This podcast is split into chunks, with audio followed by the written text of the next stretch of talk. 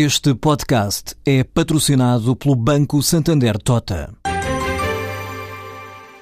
Sabia que a França é o país que mais vinho importa de Portugal? E que os Estados Unidos são o maior importador de calçado do mundo?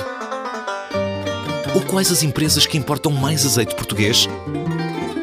No portal Santander Trade, encontra todas as respostas para internacionalizar a sua empresa, desde mercados a procedimentos, redes de contactos e ferramentas para dinamizar a sua atividade exportadora. Descubra mais em santandertrade.com. Santander Tota, um banco para as suas ideias. A profundidade da crise económica e financeira à escala mundial teve reflexos particularmente graves na Europa e particularmente na zona euro.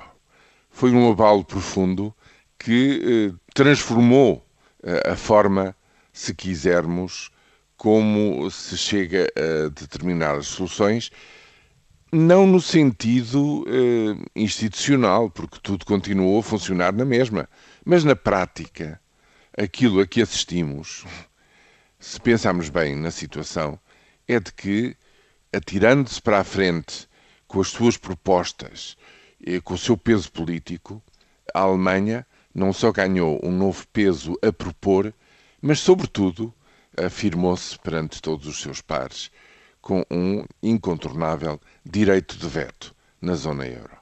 Efetivamente, ninguém imagina querer e poder impor, seja o que for, por exemplo, a mutualização parcial da dívida titulada em euros contra a vontade dos alemães.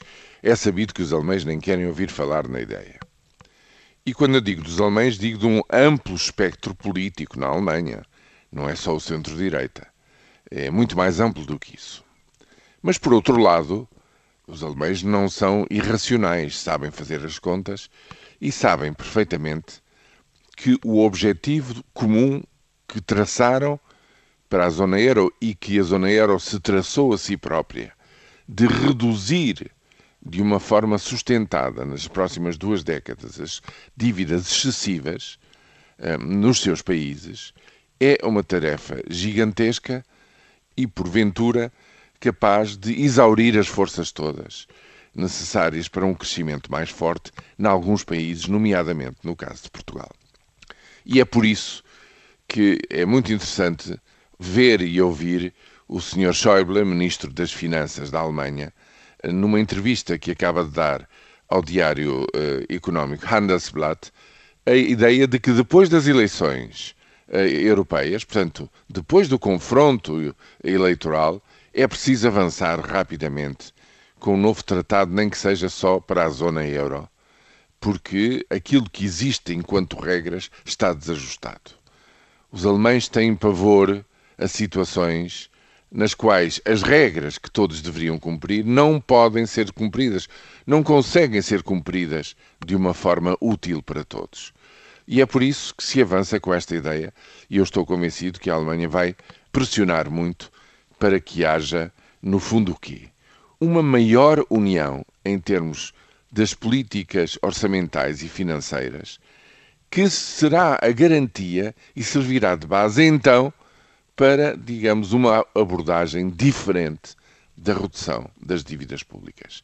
Enquanto houver ainda uma margem que eles consideram suficientemente grande, demasiado ampla, nas políticas orçamentais entre os 18 países, com 18 políticas orçamentais não suficientemente coordenadas, não é possível avançar e atacar a sério o problema da dívida excessiva.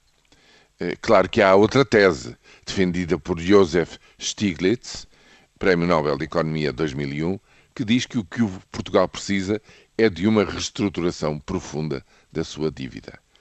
Enquanto não houver uma solução institucional, a Alemanha, de facto, tem um poder de veto sobre tudo isto.